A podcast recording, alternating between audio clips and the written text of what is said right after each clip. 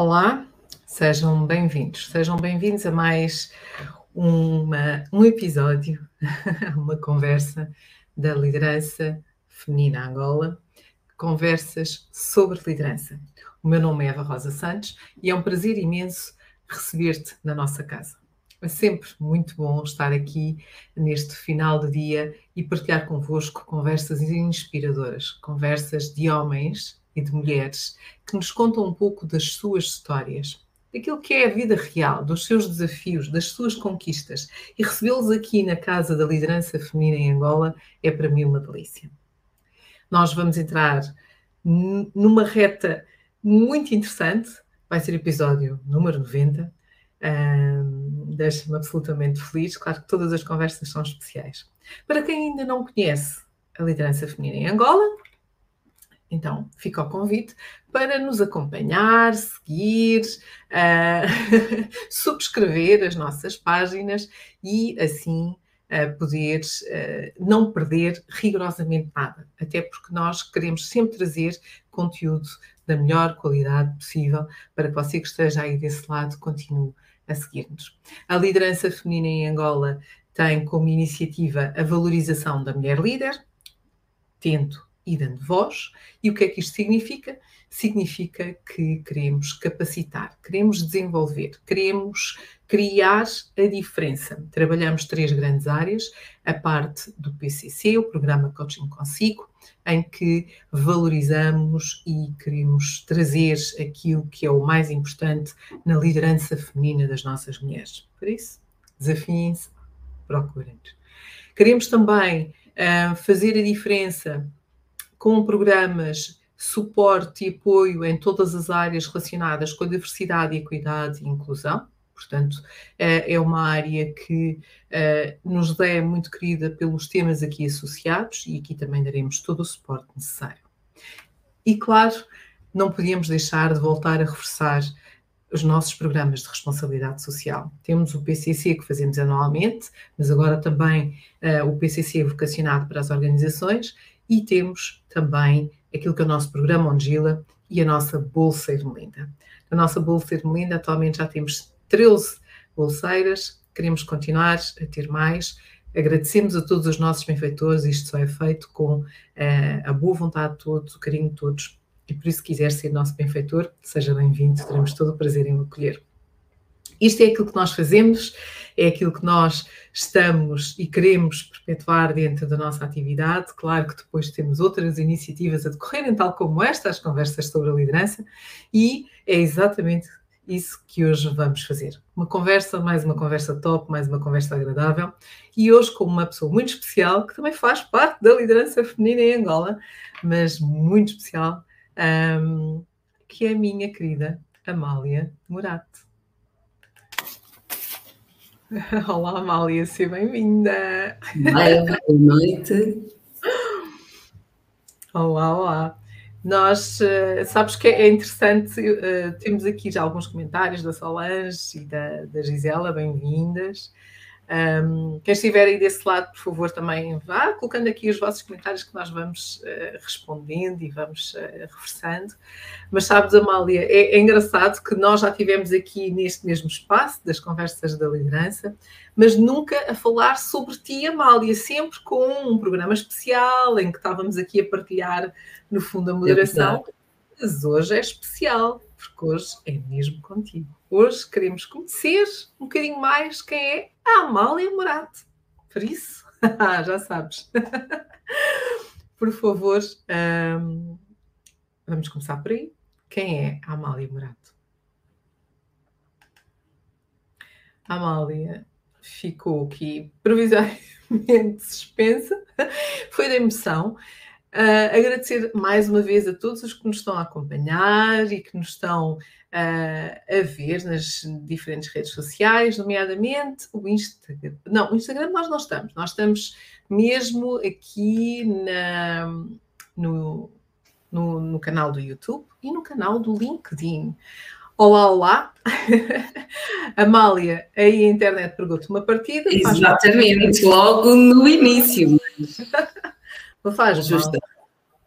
A gente ajusta-se. Então estava eu a perguntar e a dizer que é a primeira vez que nós estamos aqui nesta, nesta conversa em que tu estás desse lado, não lado a lado de mim, mas, sobretudo, como a minha convidada na conversa número 90. E então, como todas as conversas. como todas as conversas, começam por perguntar quem é a Amália Morato. Antes de mais, agradecer o convite. É um privilégio, é uma honra estar uh, deste lado como convidada e, e, ter a oportunidade de partilhar um pouco uh, da minha história, da minha jornada. Um, e vamos então responder quem sou eu. Um, eu vou fazer aqui uma partilha, uh, como esta nossa conversa é uma conversa descontraída, informal, Uh, eu vou partilhar uh, algumas informações que não constam nem no LinkedIn, nem no currículo. Então, eu sou xará da minha avó paterna. E porquê que eu digo isto? Eu sou Amália e ao longo da minha vida várias pessoas Amália. Uau, Amália Rodrigues, os seus pais inspiraram-se na fadista portuguesa? Não. Os meus pais inspiraram-se na minha avó paterna. Por isso é que eu sou Amália. E hum, outra partilha, que também não consta no LinkedIn nem no currículo, eu sou canhota. Sim, sou canhota. Uh, desde muito pequena uh, que eu tive que, que me adaptar e aprender a aceitar que a diferença não tem que ser algo mau mas a verdade é que enfrentei algumas dificuldades por ser diferente e por escrever com a mão esquerda. Um exemplo: a tesoura.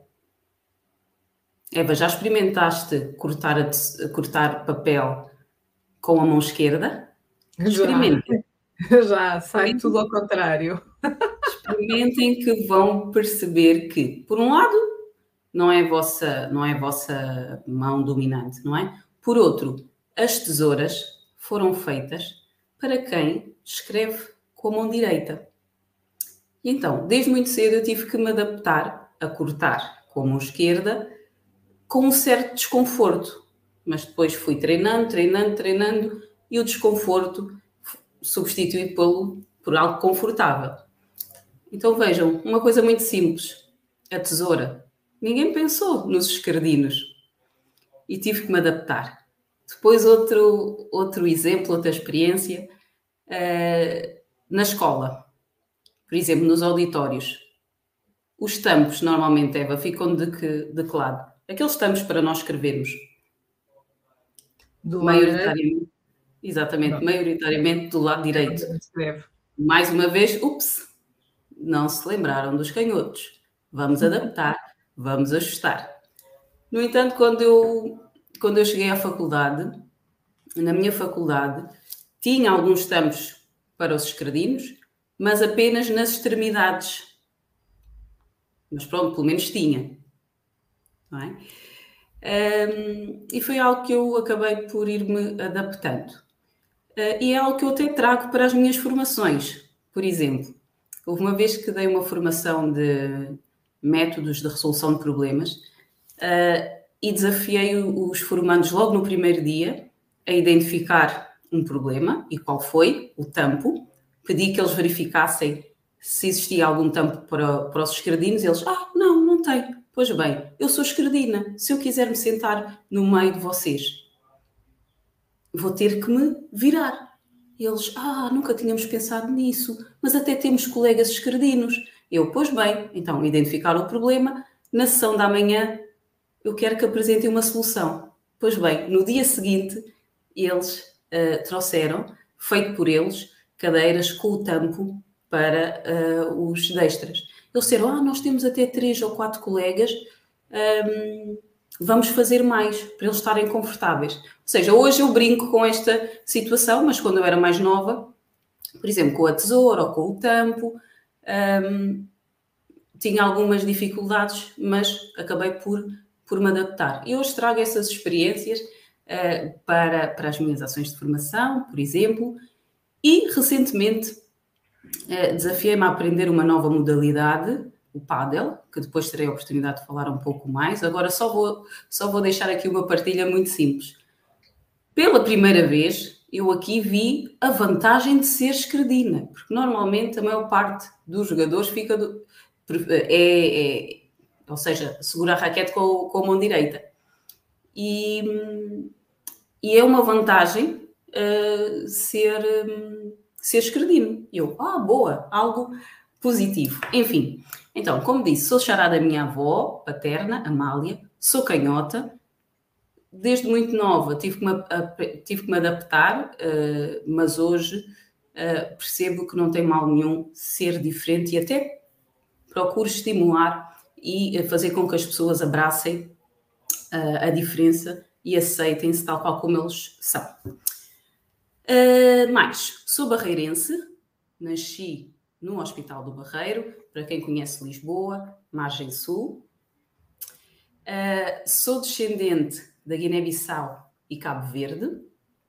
E há 11 anos, vai fazer 11 anos no próximo mês, há 11 anos que vivo em Angola.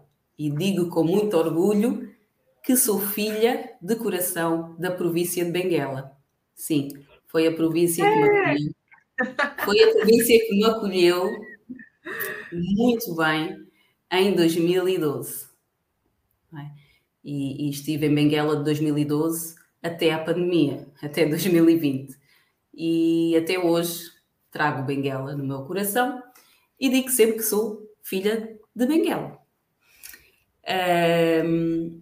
Mais, o que é que eu posso partilhar mais? Uh, sou filha de mãe muçulmana e pai católico. E porquê é que eu faço esta partilha? Porque desde muito cedo os meus pais ensinaram a mim e aos meus irmãos a respeitar o ser humano, independentemente da sua cor, das suas crenças, partido político, uh, enfim. E desde muito nova que eu sempre celebrei, seja, as celebrações dos muçulmanos, dos católicos, ou seja, sempre celebrei de ambas as, as religiões.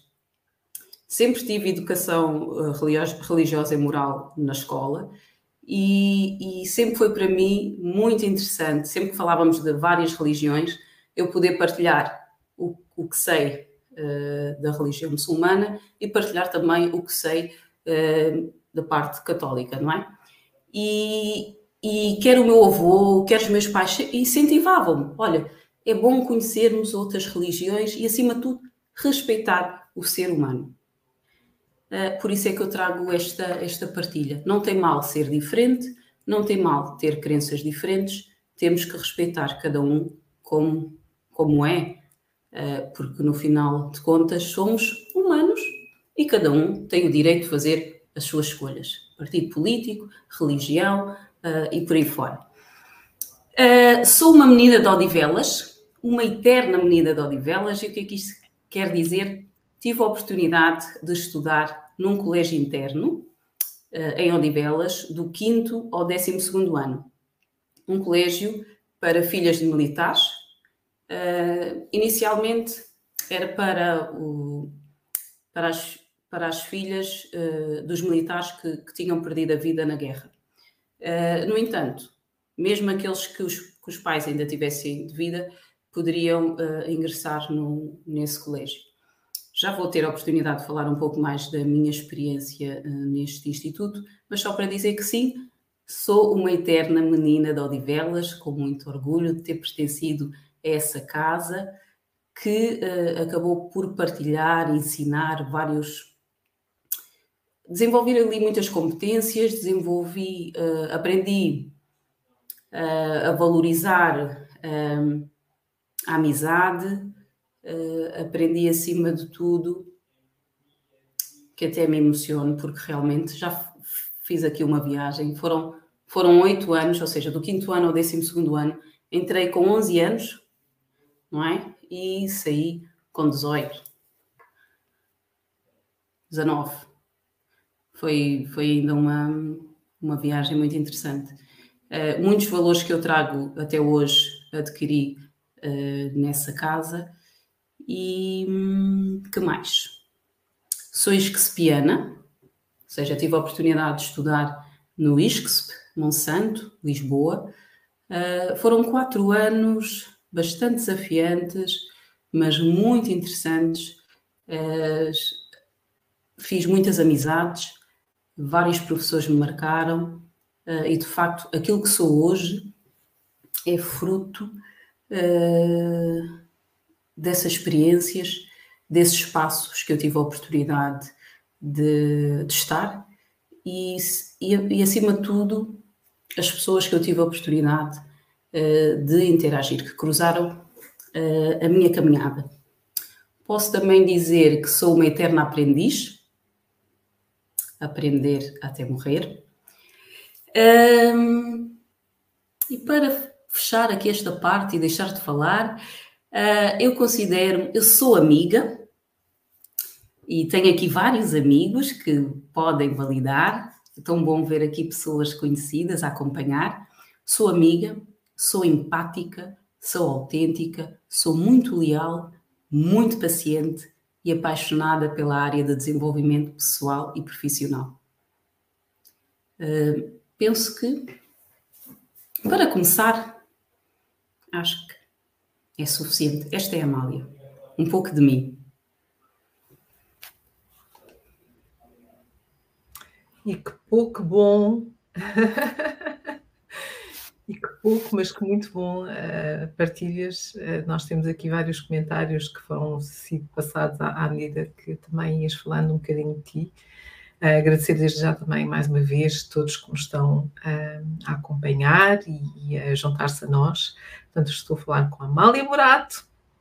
Amália, falaste de ti, mas não falaste profissionalmente de ti, falaste de ti enquanto pessoa e eu adorei o teu início de conversa que é realmente quem é a Amália que nós vemos.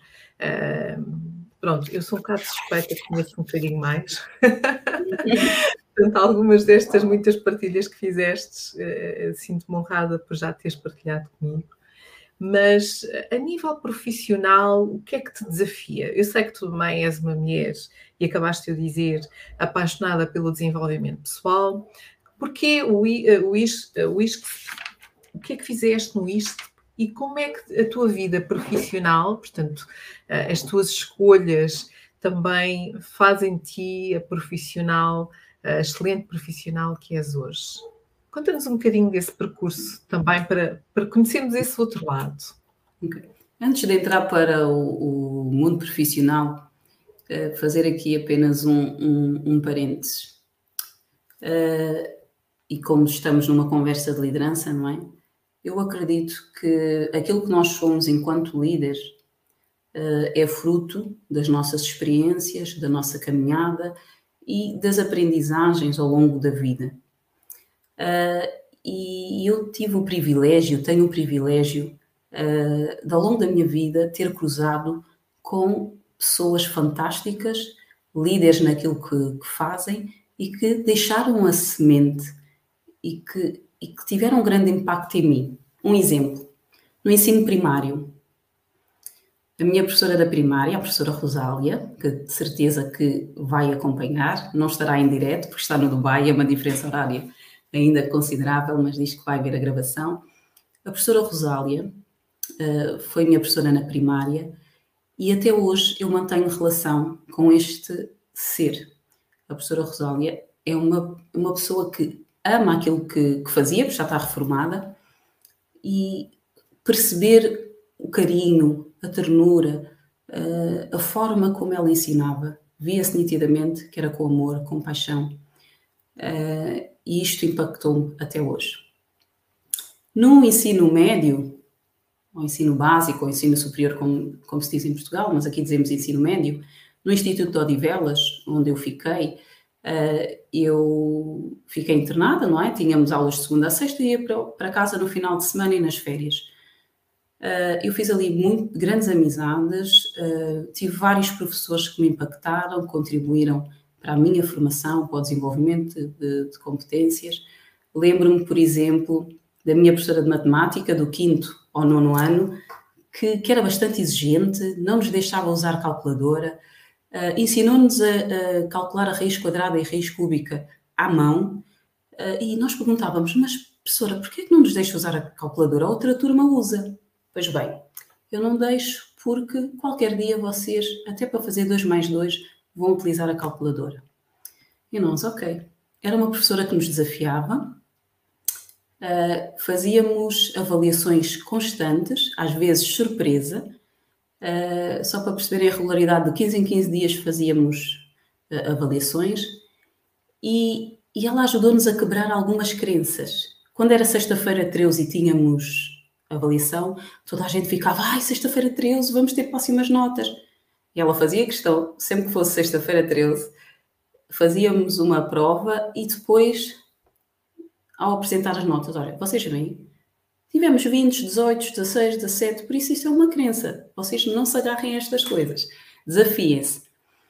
Pois bem, eh, esta professora, quando eu saí do, do ensino médio, fui para a faculdade, eh, comecei a dar uh, explicações na faculdade de matemática, dadas as bases que tinha, e quando terminei a faculdade, comecei também a dar explicação às crianças da, da, primária e alguns jovens do ensino médio. E decidi contactar a minha professora de matemática, fui visitá-la, bebemos um, um chazinho e eu fiquei super, super, super emocionada quando ela disse: Amália, espera aqui um bocadinho, eu vou buscar algo para ti. Deu-me todos os apontamentos dela, feitos à mão na altura, ela tinha um dossiê pequenino, deu-me os apontamentos dela de matemática. Olha, Amália, isto agora será-te mais útil, uma vez que dá explicações. Então, deu-me os apontamentos dela, deu-me os livros dela e eu senti, senti-me bastante abençoada, não é? Uh, dela partilhar algo que ela fez com tanto carinho para as suas meninas de Odivelas. Pois bem, então como eu, como eu estou aqui a partilhar, a minha professora da primária, algumas professoras do ensino, do ensino médio e até mesmo professores do ensino superior, lembro-me de um professor, Vicente Ferreira, que dizia: vocês comecem a trabalhar em qualquer coisa e, de preferência, comecem a trabalhar da base, façam qualquer coisa. Porquê? para quando chegarem ao topo, terem uma sensibilidade da realidade de todas as áreas. Então comecem por baixo e tenham orgulho nisso, porque vocês vão aprender muito. Aquilo na altura se calhar não fez tanto sentido. Mas não é que o professor tinha razão?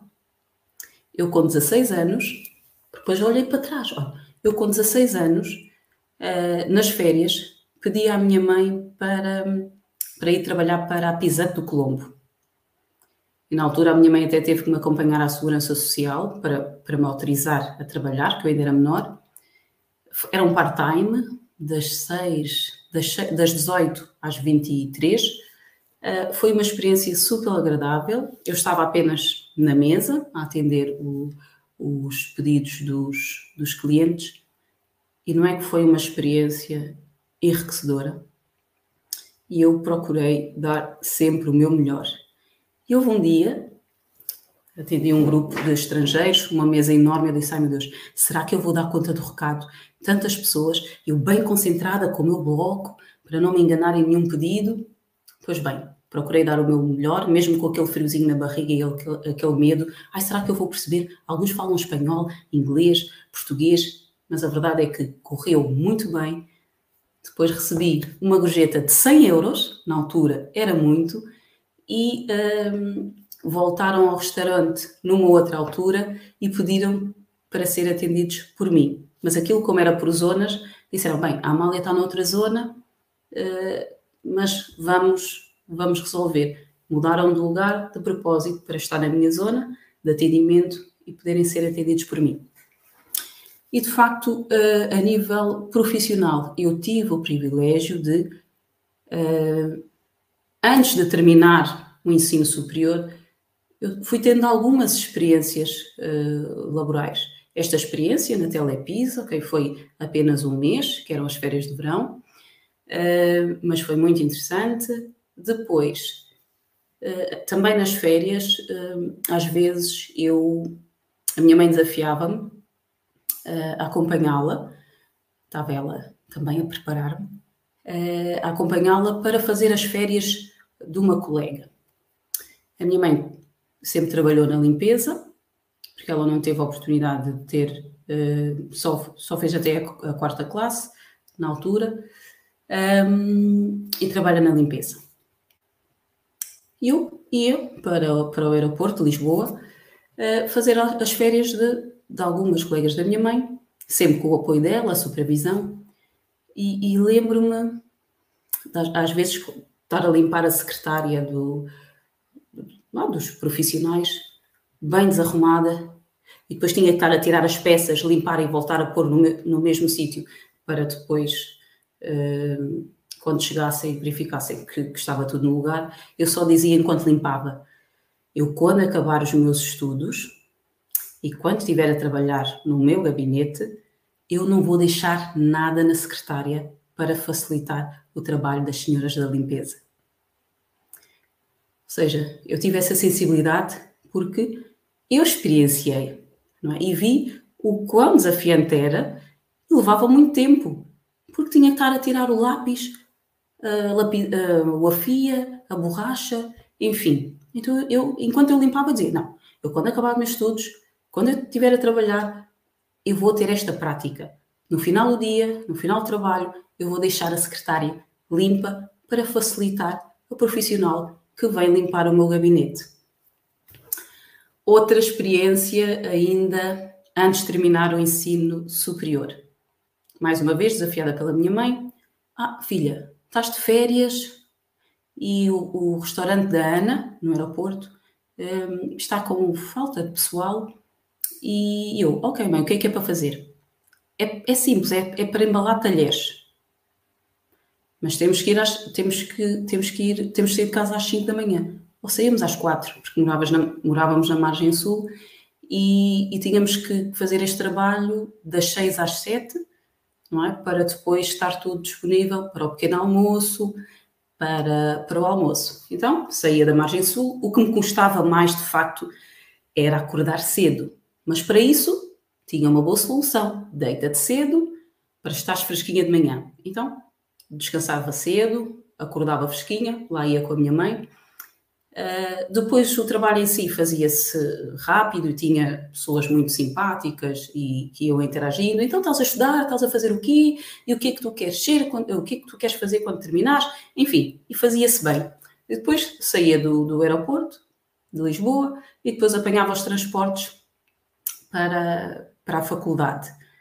É óbvio que chegava às oito da noite e eu já estava cheia de sono. Mas de facto foi também aqui uma experiência muito, muito interessante. Ou seja, o trabalhar na limpeza, o trabalhar na restauração, no atendimento, o estar no refeitório da Ana, embalar os, talheres, mas observar e, e, ouvir os próprios funcionários, uh, isto também uh, trouxe-me alguma bagagem, alguma sensibilidade. E estas foram, foram algumas das minhas experiências antes de terminar a faculdade. Quando terminei a faculdade, como a maior parte das empresas, tal qual como, como nos perguntaram hoje, Eva, no, no, no evento, Eva, como é que uh, as empresas pedem experiência de 5, 10, 15 anos? Aos, mas eu estou a sair da faculdade agora, como é que eu vou ter tanta experiência? Uh, o que é que eu fiz quando terminei a faculdade? Ok, deparei-me também com isto, em Portugal. Experiência, experiência, experiência, experiência. Ok, não tenho experiência. A não ser a experiência da limpeza, mas houve algumas que nem, nem, nem consideraram essa experiência. Eu, ok, tudo bem. O que é que eu fiz? Lembrei-me daquele meu professor, vocês trabalhem no que for, mas trabalhem para conhecerem a realidade do mercado de trabalho. Isso vai-vos ser útil. Então inscrevi-me para, para um call center no Marquês de Pombal, para quem conhece Lisboa. E lá fui eu, eu e a minha amiga Marlene. Fomos para lá e depois dissemos: bem, vamos ficar aqui uh, no máximo X meses. E, entretanto, vamos procurar trabalho, vamos nos capacitar, mas não podemos ficar, definimos um timing, mas não podemos ficar aqui mais do que X meses, por exemplo. Ok, passou-se seis meses, passou-se um ano e nós ali. Mas foi uma trajetória muito, muito interessante. Eh, desenvolvi a questão da comunicação, da escuta ativa, um, ehm, lidar com, com clientes às vezes impacientes e chateados. Uh, de facto, o call center foi uma escola, sem dúvida, a nível de desenvolvimento de competências de comunicação, uh, questão da inteligência emocional. Um, ehm, enfim, foi realmente estava agora aqui uh, a ver algumas experiências. Um, pronto, foi, foi giro. Aspectos positivos foram as competências que, que eu desenvolvi. Uh, depois, a nível de, de algumas crenças, alguns preconceitos, alguns juízes de valor, eu fui alvo de alguns juízes de valor. E, e lembro-me de uma experiência que partilho muitas vezes, que é, que é o seguinte: muitas das vezes no, no call center, não é? Ou a maior parte das vezes as, as conversas são, as chamadas são gravadas uh, e depois são auditadas para ver a questão da qualidade. E nós tínhamos, de 15 em 15 dias ou uma vez por semana, uh, tínhamos uma, um meeting não é? com, com o responsável uh, e depois ele dava feedback das nossas chamadas. Na primeira sessão de feedback, chamaram por mim, Amália, e chamaram pela Marlene, que era a minha colega. Um, alguns não nos conheciam, não é? Porque nós entrávamos, íamos para a nossa box e, e saíamos, muitos não, não, não, se cruzavam. Depois, quando eu me identifiquei, ah, Amália sou eu. Ah, Amália, és tu. Ah, mas falas tão bem português. Eu julgava, peço desculpa, não, não tinha ideia, não parecias, não parecia seres negra. E eu, na altura, fiquei, com, fiquei perplexa com aquele comentário e, e, pensei com os meus botões. Sim, mas eu nasci em Portugal, em Portugal fala-se português, porque é que eu haveria de falar mal? Mas pronto. Exatamente. Eu e a Marlene, descontraídas, depois rimos da situação mas se fosse outra pessoa, se calhar isso podia, podia, podia chocar, podia entristecer, uhum. poderia depois condicionar o seu, o seu desempenho, interação, mas pronto, ultrapassamos, ultrapassamos bem essa, essa situação. Depois do call center, tive a oportunidade de, de ir para uma empresa de têxtil como assistente administrativa, era a primeira a entrar, a última a sair, fazia de tudo. Uh, e foi uma experiência realmente muito, muito gratificante. E, entre, e no momento em que eu estive no call center, tal qual como eu disse, eu e a Marlene definimos um timing. Não podemos ficar aqui mais de X, X tempo. Vamos nos capacitar, vamos procurar outros, outros desafios, mas víamos sempre experiência, experiência, experiência, experiência, dentro da nossa área de gestão de recursos humanos. Uh, e eu desafiei a Marlene, Marlene, vamos fazer, hum, eu vejo aqui na nossa área, por exemplo, uma saída, uma saída é a área da formação, não é?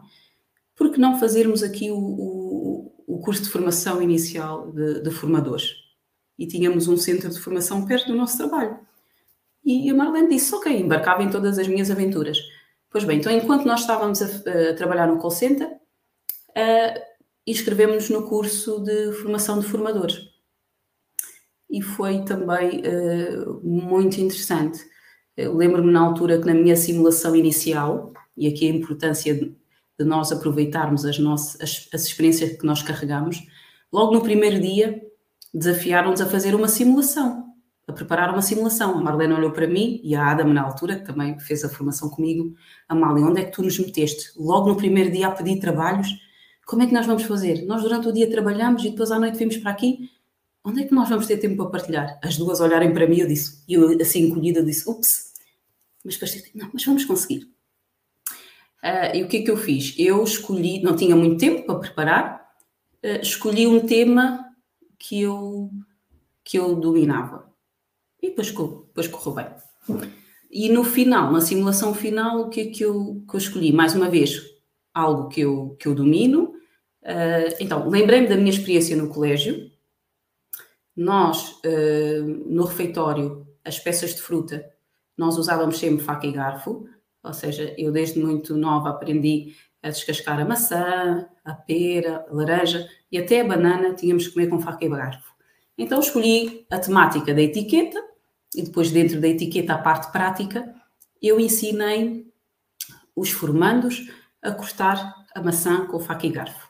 E depois até levei maçã, maçã para cada um deles uh, e no final cada um acabou por comer a, a maçã. Ou seja, juntei uma experiência minha, ou seja, algo que eu já fazia de olhos fechados e ainda hoje faço, uh, não, tinha que não tinha que me preocupar com o tema uh, porque eu dominava, só tive que me focar na parte pedagógica, daquilo que eu tinha efetivamente aprendido ao longo do, do curso. Foi bastante interessante.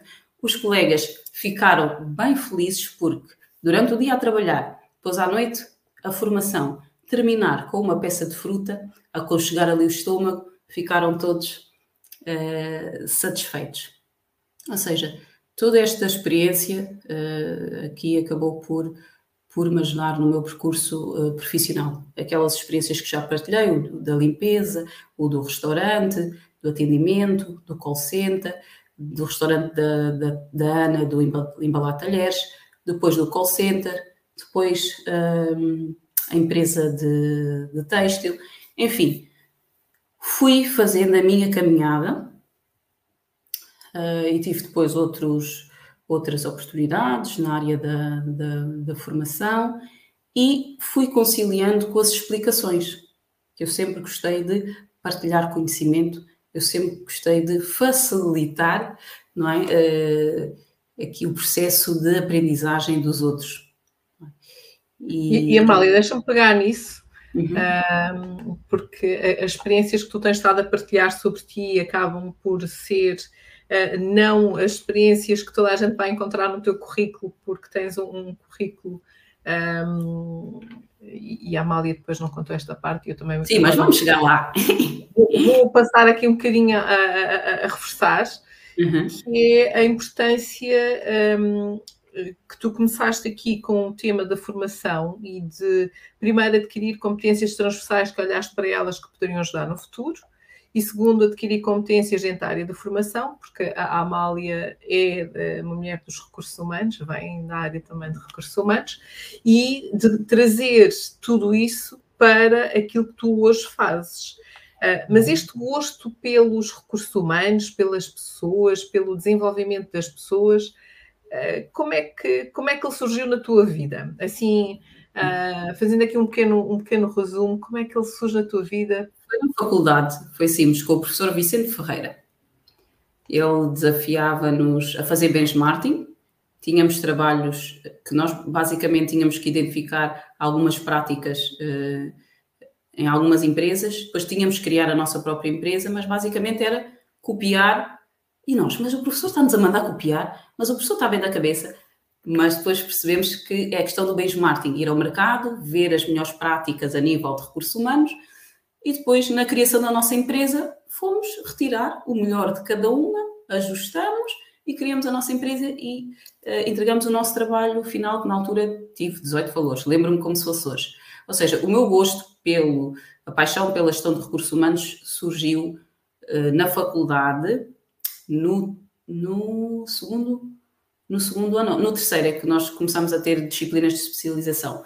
Uh, o meu curso é Gestão e Administração Pública, com especialização de Gestão de Recursos Humanos. E foi precisamente no terceiro ano, com as disciplinas mais específicas, e com o professor Vicente Ferreira, que comecei aqui. Ele, o professor deixou um bichinho, e até hoje eu tenho um livro que foi sugestão, de, sugestão do, do, professor, eu como era uma aluna muito aplicada, muito dedicada, e tudo o que os professores, a maior parte, né, que os professores diziam, eu tinha em consideração, então, como eu estava a gostar da área, eu comprei este livro por hum, recomendação do professor, o Persona, que é o Manual Prático de Gestão de Pessoas. Até hoje, este livro é útil, está atualizado. Deixa-me ver de que ano é que isto é.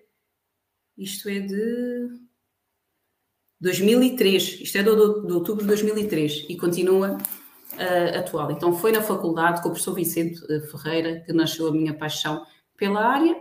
Uh, depois fui, fui-me especializando. O mestrado em, em gestão e uh, não, uh, políticas de desenvolvimento de, de recursos humanos. E fui, fui me especializando, fui estudando, fui, fui lendo sobre a área, fui vendo o que é que, o que, é que as empresas uh, faziam.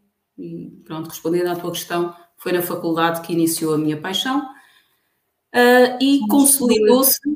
E consolidou-se. Deixa-me só aqui adicionar uma coisa muito interessante que tu também estás a fazer, é que neste teu percurso e nas tuas partilhas tens destacado os, os líderes que te têm impactado, não é? E essas pessoas que te deixaram essa semente uh, e, e, vais buscar um bocadinho delas, trazes para o teu dia a dia, uh, revivencias essas experiências. E, e, isto é que é absolutamente fantástico, porque uh, tal como tu foste inspirada por muitos destes teus professores, líderes que passaram pela tua vida, tu também estás a fazer isso hoje uh, ao seres uma profissional dedicada dentro desta área de recursos humanos, ao, ao seres a nossa, a nossa diretora executiva aqui na liderança feminina em Angola e a, a, a responsável, a embaixadora pelo, pelo PCC, estás connosco também na comunidade de recursos humanos, seres professora, porque Kamala ainda não, não. Sim, vou chegar, vou chegar nós, agora. Nada, nós, nós daqui a nada não temos tempo a chegar não, ao Não, não, porque eu agora em, em cinco minutos eu já chego à parte aos últimos 11 anos. Só acelerar um bocadinho, porque faz todo sentido isto que estás a dizer e ouvir-te dizer, bom, a minha paixão pelos recursos humanos foi porque eu tive alguém que a determinado momento tocou em, termi em determinadas coisas cá dentro e eu de repente olhei para esta área e disse, é isto que eu quero fazer, é isto que eu quero seguir um, e a partir daí então conta-nos o que é que aconteceu. Pronto, fiz a minha caminhada, não é? Que eu disse, não, eu quando terminar eu quero trabalhar nos recursos humanos. Um, pois bem, onde é que, eu, eu dizia que onde é que se consolidou foi realmente uh, aqui em Angola. Ou seja, em 2012 eu tive a oportunidade de, de vir para Angola por questões uh, pessoais, mas quando eu vim já tinha uma oportunidade de, de emprego. Então, eu fui colaborar, não era, era docente, era prestadora de serviço da Universidade Católica de Benguela, Luís Pocab do Longo, para quem conhece Benguela. Uh, e eu tinha aulas duas vezes por semana, às terças e quintas, uh, e comecei a lecionar uh, a disciplina de desenvolvimento sustentável. E só depois de, de abrir o curso que tinha as disciplinas da minha, da minha área é que eu acabei por ministrar outras, outras, outras disciplinas. Mas foi uma experiência muito, muito interessante, até hoje carrego esta experiência, os alunos bastante humildes, interessados. Mas, pois bem, eu não podia trabalhar só duas vezes por semana, não é?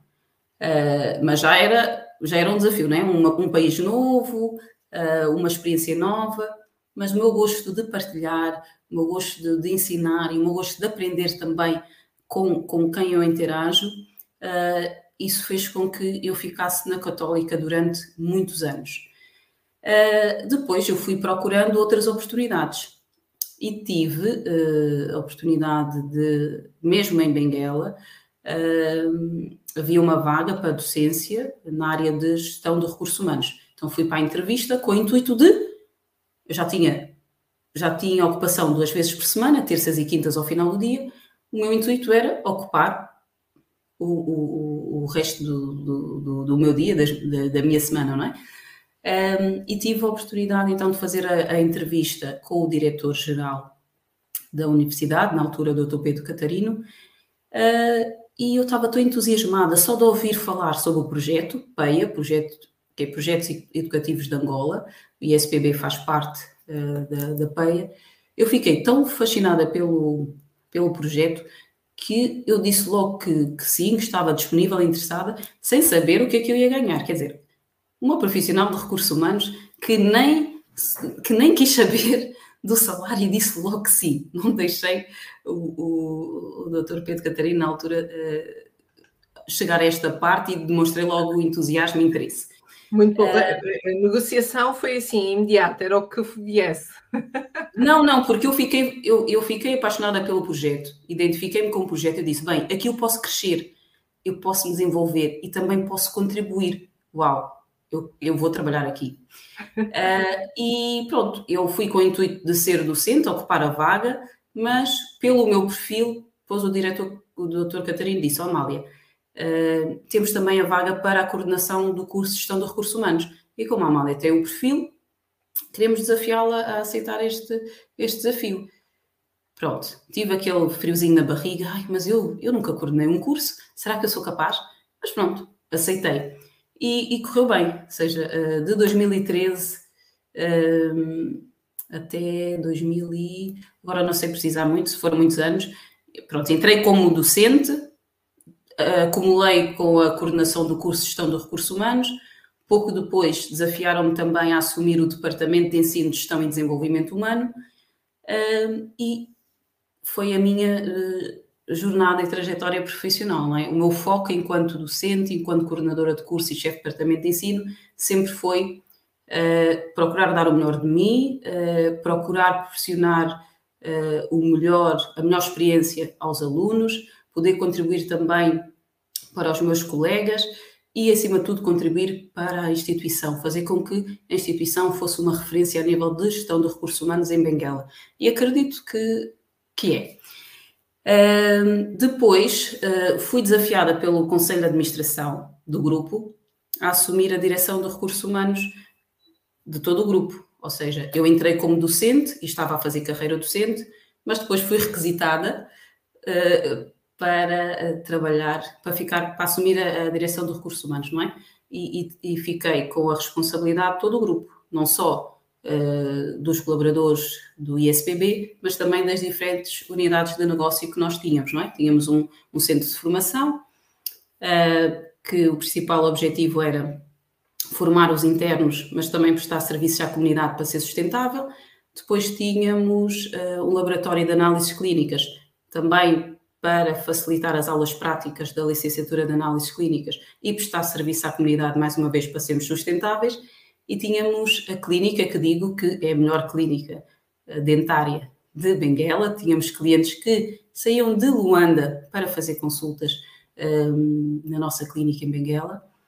E, mais uma vez, essa clínica servia para as aulas práticas dos, uh, dos alunos e prestar serviços à comunidade. Então fiquei uh, como responsável de, de, de, recursos humanos do grupo.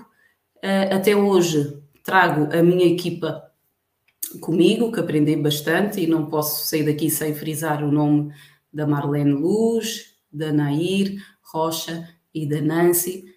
Éramos uma equipa pequena, sim, mas muito unida, muito próxima.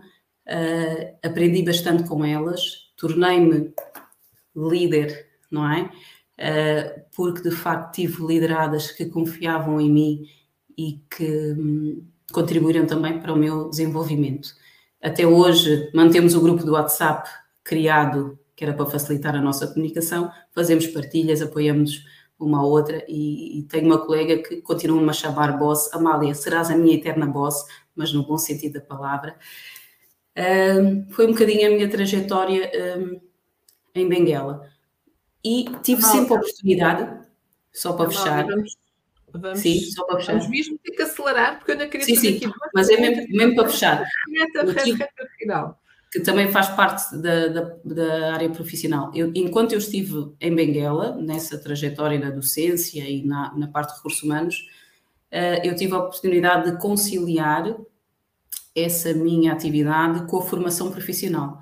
Ou seja, a minha administração, ou seja, os meus líderes, uh, por me conhecerem e por saberem que a capacitação sempre foi algo importante para mim, eles sempre me deram liberdade de eu sair de Benguela e vinha para Luanda ou para outras províncias ou para outro país para receber ou dar formação. Então, aquilo que eu sou hoje e aquilo que faço hoje também é, é fruto da oportunidade que eu tive do meu conselho de administração. São poucas as empresas que dão essa liberdade. Mas também eu sempre tive vontade, eu sempre saí, mas sempre tive vontade de voltar e colocar em prática aquilo que eu tinha uh, aprendido. Só saí de Benguela por questões pessoais, mas continuo a carregar o projeto, a província e ainda contribuo para essa instituição. E, e eu, pronto, eu estava aqui embevecida, não é? A ouvir-te, tanto que deixo-me levar, mas não posso, não pode ser. Uh, dentro, dentro de, já falaste aqui um bocadinho do, dos líderes que te, que te inspiraram, queres acrescentar mais algum que ao longo do teu percurso e da tua vida uh, que te tenha inspirado e porquê? Uhum. Ok. dizer só um é difícil, mas pronto, o meu avô é alguém que me inspira Uh, porquê? Está a ver-nos? Vai-nos ver. Não, não está, mas, mas de certeza que depois o meu, o meu tio ou o meu irmão uh, vão ajudá-lo a ver a gravação. Uh, mas o meu avô é uma inspiração e, e o que é que ele sempre me deu, desde pequenina, desde que eu me lembro de ser um ser, né? Presença. Até hoje. O meu avô liga eu posso estar ocupada, mas depois ele retorna a chamada e, e, às vezes pode ser uma chamada muito curta. Estás bem? Brinca, tem um sentido de humor. Ele sempre, ele sempre esteve presente uh, e isso é algo que eu, que, eu, que eu valorizo mais do que os miminhos, que ele sempre nos deu mimos. O meu, a minha primeira bicicleta onde eu aprendi a andar, que era uma BMX, foi o meu avô que me deu. O meu primeiro telemóvel, Sony Ericsson, também foi o meu avô que me deu e depois eu esqueci-me no barco e fiquei bem triste, não pelo telemóvel, mas por ter sido um mimo, por ter sido algo dado com carinho do meu avô. Uh, o meu primeiro computador também foi o meu avô. O meu traje académico, uh, o meu avô disse, ainda não tens traje académico? Ah, não, não, não vou. Vamos, vamos ao campo pequeno e, e comprou o meu traje académico. Uh, no meu percurso académico, ele sempre deu apoio e na benção de finalistas de tanta emoção ele chorou. Eu sou a primeira neta, a primeira filha a concluir o ensino superior uh, e ele chorou de emoção, não é?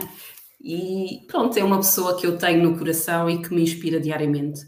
O meu pai também é um líder que me inspira e vou rapidamente partilhar algo uh, que, que, que, diz muito sobre mim. O facto de eu olhar para as coisas de forma positiva deve-se uh, aos valores passados pelo meu pai. Uh, o meu pai esteve na guerra, um porta-granada explodiu sobre ele e ele ficou sem as pernas do joelho para baixo. Uh, tinha 18 ou 19 anos e, e, ele nunca deixou que as pessoas olhassem para ele com ai, coitadinho. Ele disse: Não, eu não sou coitado. Eu tive camaradas meus que perderam a vida, iam se casar, iam ter filhos, outros também já tinham filhos recém-nascidos. Eu perdi estes membros, mas ganhei a oportunidade de viver. A minha mãe, quando conheceu o meu pai, ele já não tinha as pernas, ou seja, meu pai ali ganhou uma oportunidade de viver, constituiu a sua família, teve os seus filhos, apostou na sua capacitação. Uh, ou seja, o meu pai não se focou naquilo que perdeu, mas sim naquilo que ganhou. E eu acredito que eu trago muito isto do meu pai. Eu foco naquilo que é positivo. O que é que eu aprendi, não é? Qual foi o ganho? Então, nós não somos responsáveis pelo aquilo que nos nos acontece, não é? O meu pai não foi responsável por isso. No entanto, somos 100% responsáveis pela forma como lidamos com o que nos acontece. Uh, e eu trago isso para o meu dia a dia e para as minhas experiências. Por isso, mesmo os desafios, algo negativo que me aconteça, eu procuro sempre ver o ganho, a aprendizagem. Ok, a partir daqui, o que é que eu posso fazer de diferente? Eu não faço-me de vítima, não, não fico ah, a dizer, ai meu Deus, não faço uma tempestade porque sei que há sempre um olhar positivo, há sempre uma, uma, há sempre uma, uma solução, uma alternativa. Basta estarmos predispostos para, para, esta, para, este, para este posicionamento, não é? Então, o meu pai é uma pessoa que me inspira e Eva, e tu também és uma líder que me inspira. Não é? Eu sou suspeita, não, não conto, basta ti. Não, não, contas, contas. És uma líder que, que me inspiras também. Obrigada. Tu também. Sabes que é recíproco.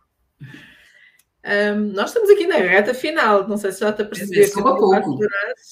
Um, é, sabes que estar aí desse lado as coisas são muito mais rápidas do Passa que. Passa muito rápido. Vou ver que sim.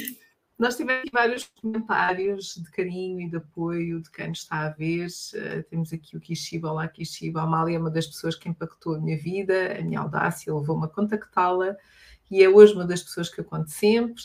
Uh, temos aqui a Carmen a dizer: és um grande orgulho para o Sr. Rachid e toda a família. Uhum. Temos aqui uh, uma profissional que muito estimo. que mais é que nós temos aqui? Uh, temos a Neuza, também lá aqui, a Solange, que nos, e a Maria, a da Graça, grata por esta partilha. Damos tanta coisa por garantida, nem questionamos o básico. E, e tivemos aqui ao longo do, da tua conversa vários comentários que foram sendo aqui também partilhados. Aqui no final, quase quase na nossa reta final, Amália, depois destas tuas experiências e partilhas, uh, como pessoa, como líder que também és, como um, com esta proximidade, acima de tudo, uh, que tens e a facilidade que tens de comunicação interrelacional, um desafio que tenhas hoje uh, e como é que como é que o superas? Hoje. Bem, hoje, hoje, hoje não estou a ver assim nenhum desafio, mas posso partilhar um, um desafio que tive. Sim, no passado, sim, também pode passado, ser. Porque atualmente não estou aqui a ver. Uh, pronto, um desafio que tive foi, e que acredito que muitos tiveram, foi na pandemia. Uh, pois, então o que é que aconteceu? O meu último dia uh, na empresa onde eu estava em Benguela foi, ou seja, a minha carta, o meu último dia foi 26 de março de 2020. E nesse preciso, nesse próprio dia, tivemos conhecimento na comunicação social que a 27 de março, ou seja, no dia seguinte, iríamos entrar em estado de emergência. Pois bem, eu estava sem emprego e não podia sair da província de Benguela. E eu, bem, fiquei com medo, não é? Ai, e se agora isto demora muitos meses? E depois fico sem dinheiro para pagar a renda e como é que eu vou fazer? Ou seja, confesso que num, numa primeira instância o que veio à mente foi mesmo isto: epá, agora sem emprego, não posso sair da província, o que é que eu vou fazer se isto, se isto demorar muito tempo? Eu fico sem dinheiro e vai ser um caos.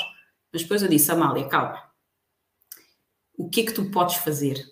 Eu disse: Pois bem, então tirei, uh, fiz a formação de formador, como estava tudo fechado, não podia dar aulas, não podia dar formação presencial eu, pois bem, vou-me capacitar. A capacitação, mais uma vez, por isso é que eu digo que sou uma eterna aprendiz. Então, uh, desafiei-me a fazer o curso de formador uh, e hoje, e mesmo durante a pandemia, depois tive a possibilidade de dar formação online. Retirei o projeto, o mestrado da gaveta, que eu não tinha tempo, não é? Para terminar, então disse: agora eu vou pegar nisto e só vou terminar, só vou parar quando terminar. E depois eu foquei-me naquilo que tinha, ou seja, aquilo que eu aprendi com o meu pai. Disse: ok, estou em casa, mas não estou sozinha. A minha mãe tinha vindo de férias comigo. Ela, ela veio de férias, porque ela foge do frio, não é? Então veio comigo uh, em fevereiro e regressava em março. Mas como entramos em estado de emergência, não, ela regressava em abril, depois só, acabamos só por uh, regressar em julho.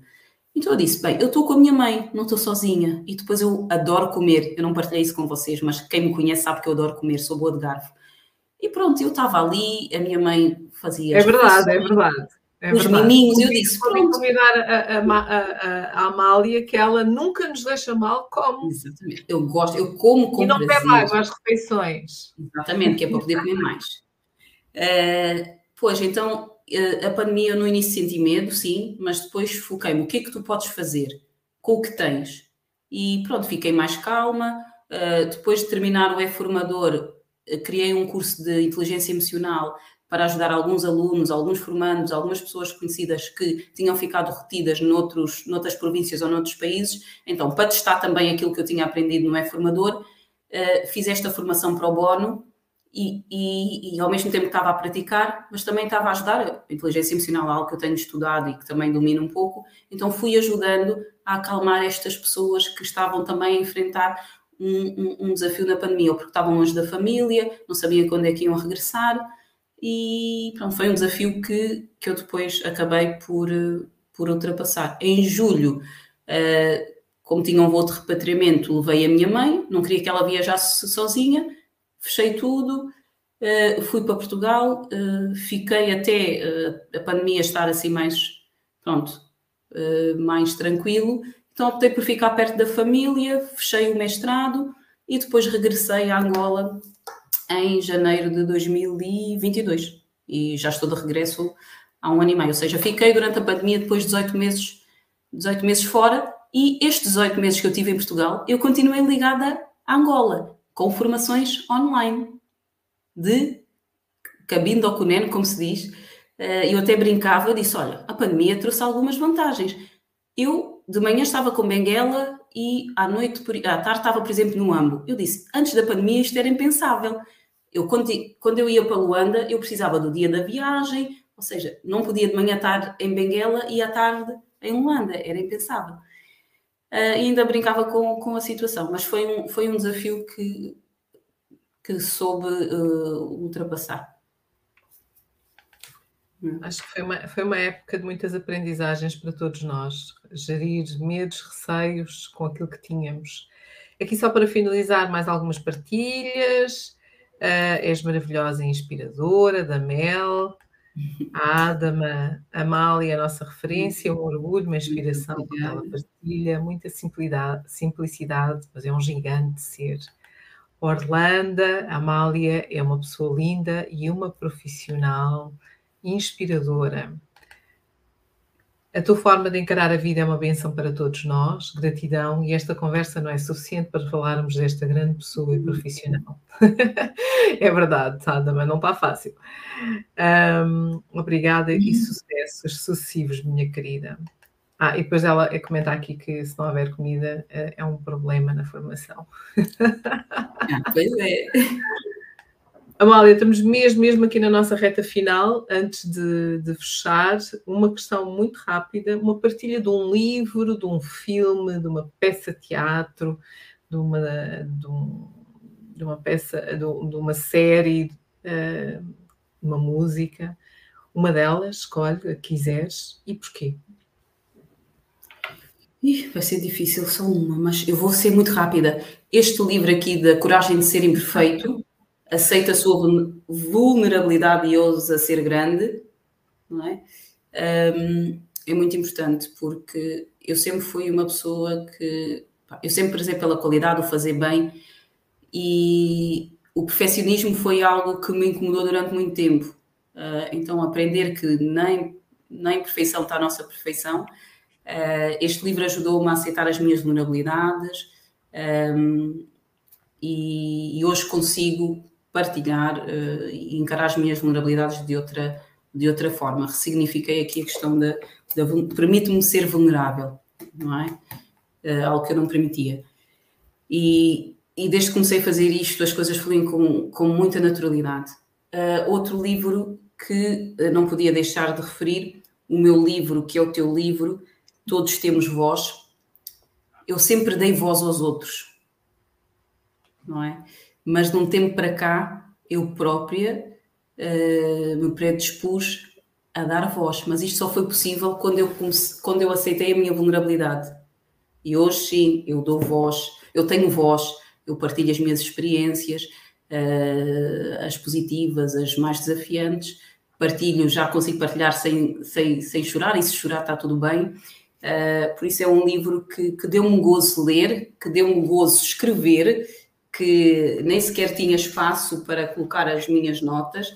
Uh, e porquê que este livro foi importante? Primeiro, vem reforçar que eu estou no caminho certo, não é? Porque eu tenho voz, estou-me a permitir ter voz, não é só dar voz ao, ao outro. Eu era a número um para trazer outros, outros profissionais, outras pessoas, ok, mas também tu tens a tua história, também és uma profissional de referência, então tu tens voz, partilha um pouco da tua experiência, partilha um pouco de quem és, partilha as tuas vulnerabilidades sem vergonha, sem medo, Uh, e, e, de facto é muito interessante.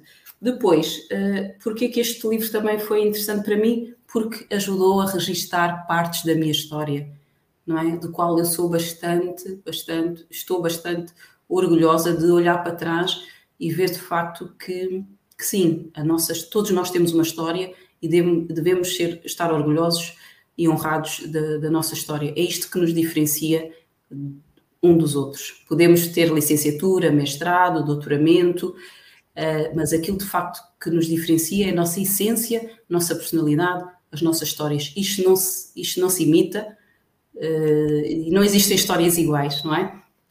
Eu tenho aqui uma passagem, Eva, para fechar. Uh, ou seja, tem muita coisa que tu és apaixonada por pessoas, tu defendes a questão da partilha, ou seja, nós não nos aproximamos por acaso. Uh, o universo uniu-nos porque temos muitos pontos em comum. Somos diferentes, sim, porque a diversidade, a, a diferença é que é riqueza de qualquer nação, mas temos aqui muitos pontos em comum.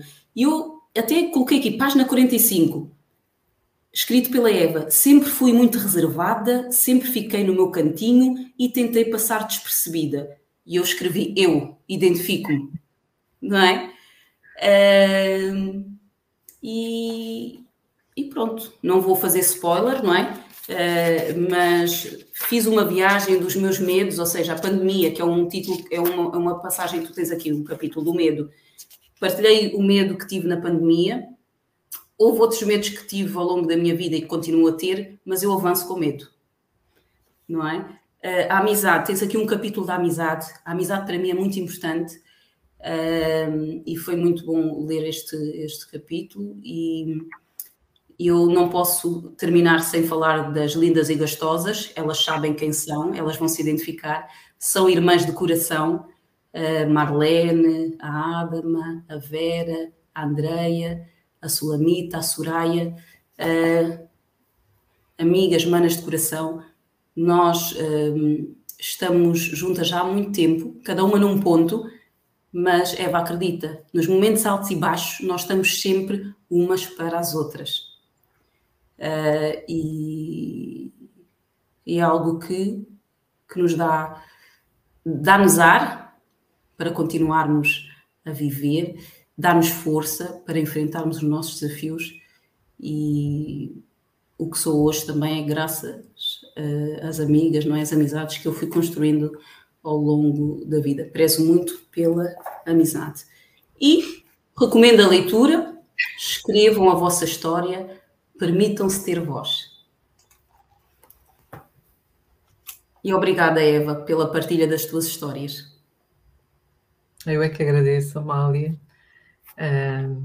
sou suspeita, portanto, eu é que agradeço teres partilhado connosco o meu livro. Muito obrigada pelo carinho. Que também é o meu livro, é o nosso livro. Exatamente, que agora o meu livro, que é o teu livro, todos temos voz. E uh, estamos mesmo na reta final, e como já é habitual, eu também quero partilhar com a Amália aquilo que levo hoje nesta conversa. Amália, posso partilhar com todos vocês Sim. ansiosa para ouvir o meu resumo. Essa parte é sempre uma delícia. Agora é sobre mim. O seu resumo pode ganhar dimensões diferentes, já sabes disso. Sim, cada, cada resumo é único e eu quero ouvir o meu. Vamos a isso. Hoje, na nossa conversa número 90, tivemos a Amália Morato, que falou sobre si, seu ser e começou por explicar-nos um pouco da origem do seu nome. Ela é Amália por ser xará da sua avó paterna, não da fadista Amália Rodrigues, mas xará. É canhota e depois desafiou-nos aqui a pensarmos em algumas situações. A tesoura, se já utilizarmos a tesoura com a nossa mão esquerda, é que elas não estão preparadas. E também os tampos das cadeiras são sempre do lado direito, até que desafiou os jovens e que trouxeram os tampos do lado esquerdo para os canhotos. Começou a, a fazer padel e aprendeu que aqui passou a ser uma vantagem ser escardina. Acabámos por não falar sobre isto, mas teremos a oportunidade numa próxima conversa. Também partilhou connosco que é barreirense, nasceu na margem sul. É descendente da Guiné-Bissau, mas filha da província de Benguela, onde esteve durante 11 anos. E agora, agora aqui em Luanda, tem Benguela no seu coração. É filha de mãe muçulmana e pai católico, pelo que ao longo da sua vida aprendeu que a diferença não é má. Bem pelo contrário, aprendeu a respeitar esta diversidade que tinha em casa. Sou uma menina de Odivelas e com isto partilhou connosco o fato de ter estado a estudar num colégio interno desde o quinto ano até o décimo segundo. Era, um, era sobretudo direcionada para filhos de militares. Aqui aprendeu a valorizar a amizade. Os valores que adquiri foi nesta casa que os recebeu. É também isquespiana, Lisboa. Também muitas amizades, muitos professores que a marcaram e junto deles, de todas estas experiências, tornou-se a pessoa que é hoje. É amiga, autêntica, empática, paciente, apaixonada e apaixonada, sobretudo, pelo desenvolvimento das pessoas. Acredita e acredita que com, o, com as pessoas que passaram na sua vida, os líderes que passaram na sua vida, inspiraram-na a ser quem é hoje. E eu sou fruto destas experiências, destas caminhadas, porque estes líderes que eu tive ao longo da minha vida impactaram-me, como a professora Rosália, um ser que ama o que fazia, carinho e ternura. Como a professora de matemática, entre o quinto e o nono ano, que não nos deixava utilizar a máquina de calcular, mas pensar fora da caixa. Obrigava-nos também a desafiarmos, a não termos crenças, e por isso, sempre que houvesse uma sexta-feira 13, lá venha um teste de matemática. Não se agarrem às crenças. Deu-nos todas e, e deram então todas as oportunidades também para trabalharem toda esta área de matemática com reconhecimento, com carinho. Teve a oportunidade de receber das mãos desta professora todos as notas, o caderno de apontamentos que foi passado à Amália. Isto é carinho. Teve um outro professor que desafiou-os a comecem por baixo, tenham orgulho daquilo que fazem, façam algo, sintam-se úteis e válidos. E por isso, aos 16 anos, tive o meu primeiro emprego. Minha mãe, inclusive, teve que dar autorização para que eu pudesse trabalhar. Um emprego de férias, um mês na Hut, muito concentrada lá e eu, cheia de medos, mas em que aprendi a trabalhar a comunicação, a empatia. Partilhou também com, connosco que a sua mãe fez até à quarta classe trabalhava nas limpezas. E ela, durante as férias, a Amália ajudava também nessas limpezas. E eu tinha sempre aquele cuidado quando via as coisas derrumadas e pensava: um dia, quando for grande e trabalhar, deixa-me simplificar o trabalho e deixa-me de agora deixar tudo arrumado. E isto são experiências que eu valorizei, tal como o call center que trabalhei juntamente com a, Mar, com a Marlene. Definimos um timing, foi quase um ano, mais de um ano, mas era um timing específico. Aqui, competências como a comunicação, a escuta ativa, lidar com clientes e pacientes e chateados, trabalhar de facto inteligência emocional foi fantástico. E partilhou também connosco que foi alvo de juízes de valor, porque as chamadas no call center são gravadas e depois que viam quem eram as chamadas, perguntavam: não é? Não sabíamos, falas tão bem português, nem pareces, não parecias por seres negra. Ao que Amália simplesmente riu-se. Então, mas eu nasci aqui, sempre vivi aqui, como é que eu não ia falar bem português? E avançou para a frente. Mas se fosse outra pessoa, provavelmente poderia reagir de forma diferente e ter aquela mágoa. Não é necessário, não é isso que, não é isso que eu procuro. Bem, pelo contrário olhar para a frente, olhar para aquilo que eu posso vir a fazer, não aquilo que já aconteceu. Partilhou connosco a sua paixão pelos recursos humanos. Encontrou-a no terceiro ano da universidade, quando fez, a, quando fez a escolha para a área de gestão de recursos humanos, uma vez que fez a formação em gestão e administração pública, através do professor Vicente Ferreira, em que ele e eu, muito organizada, e como era, comprei o seu livro, um livro que ele recomendou, que é Persona, que é uma prática de gestão de recursos humanos, ainda hoje atual. Aprendi mais e especializei-me, sobretudo, em políticas e desenvolvimento de recursos humanos. Alguém que trabalha até agora.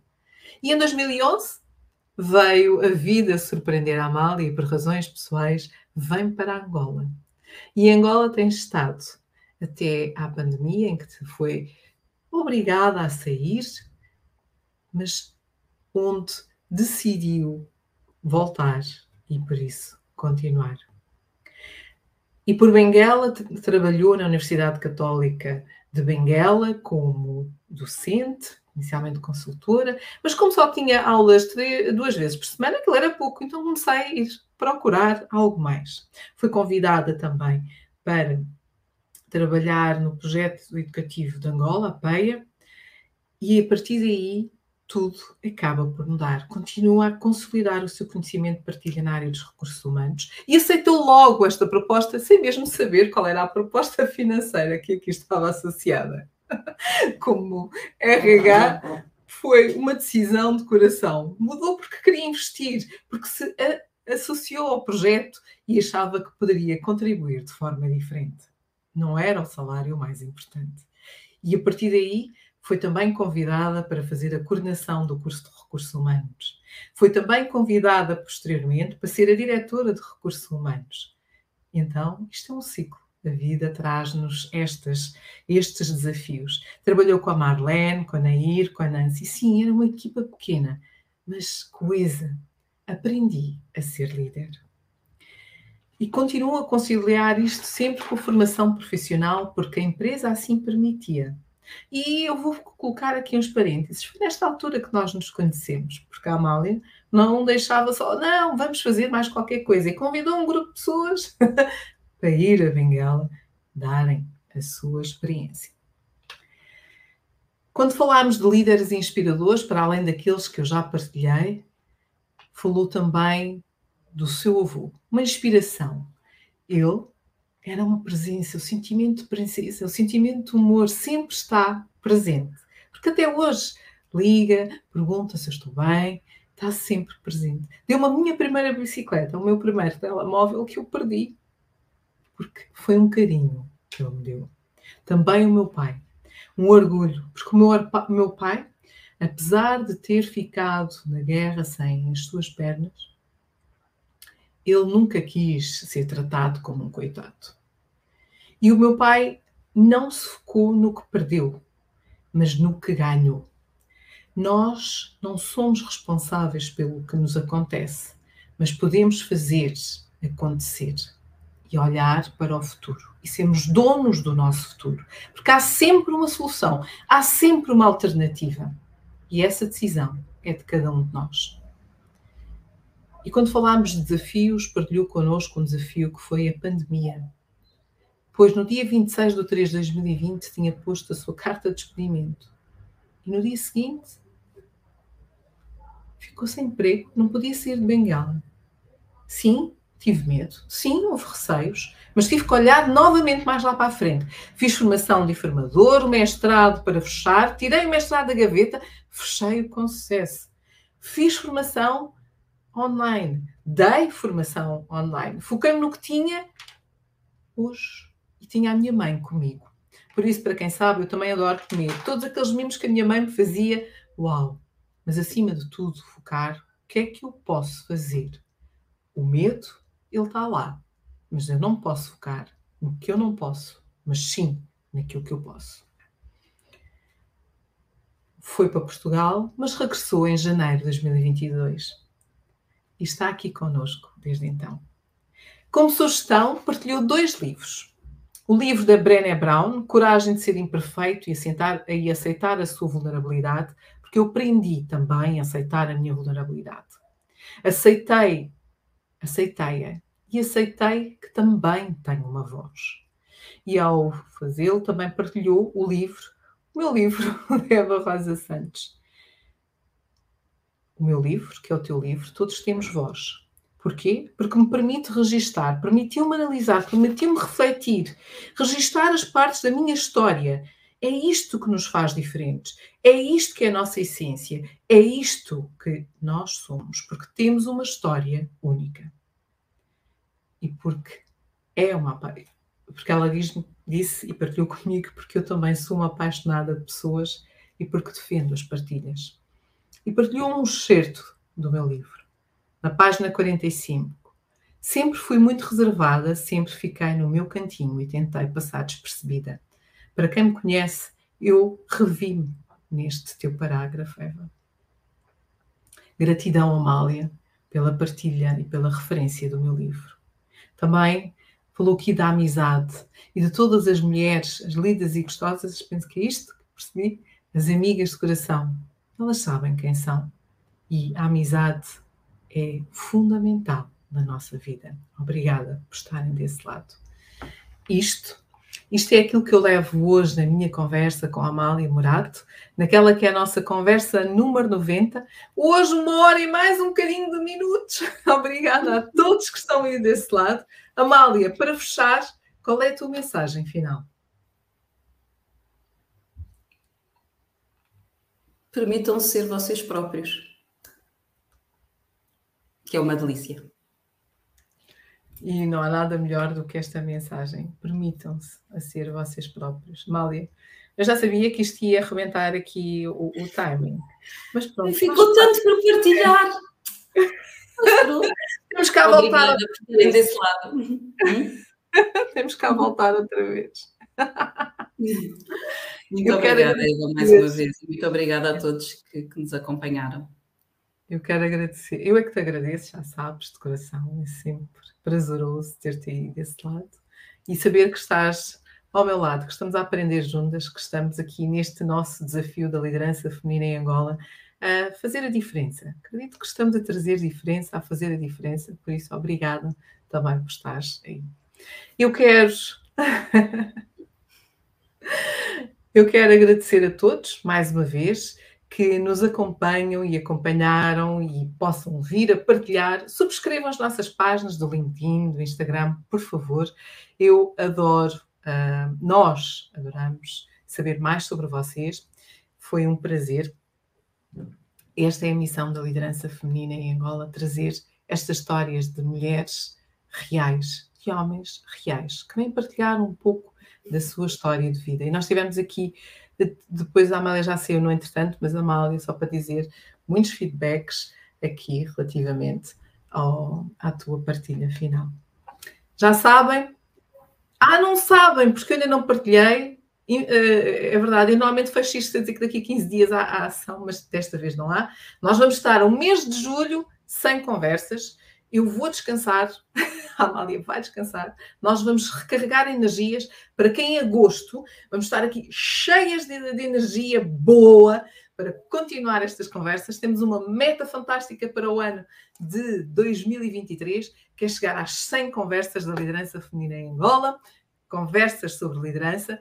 Contamos convosco, mas, no entretanto, subscrevam a nossa página do YouTube, do LinkedIn, Instagram. Há sempre novidades a acontecerem. Esta semana foi fantástica. Tivemos aqui três eventos fantásticos. Está tudo gravado aqui na nossa página de, de YouTube. Não percam, deem o vosso feedback e digam-nos que outra mulher ou homem gostariam vocês de ver aqui na liderança feminina em Angola. Com isto, eu despeço-me. Um até breve, até agosto, estamos juntos. E cuidem-se no entretanto, está bem? Beijinho. Até já.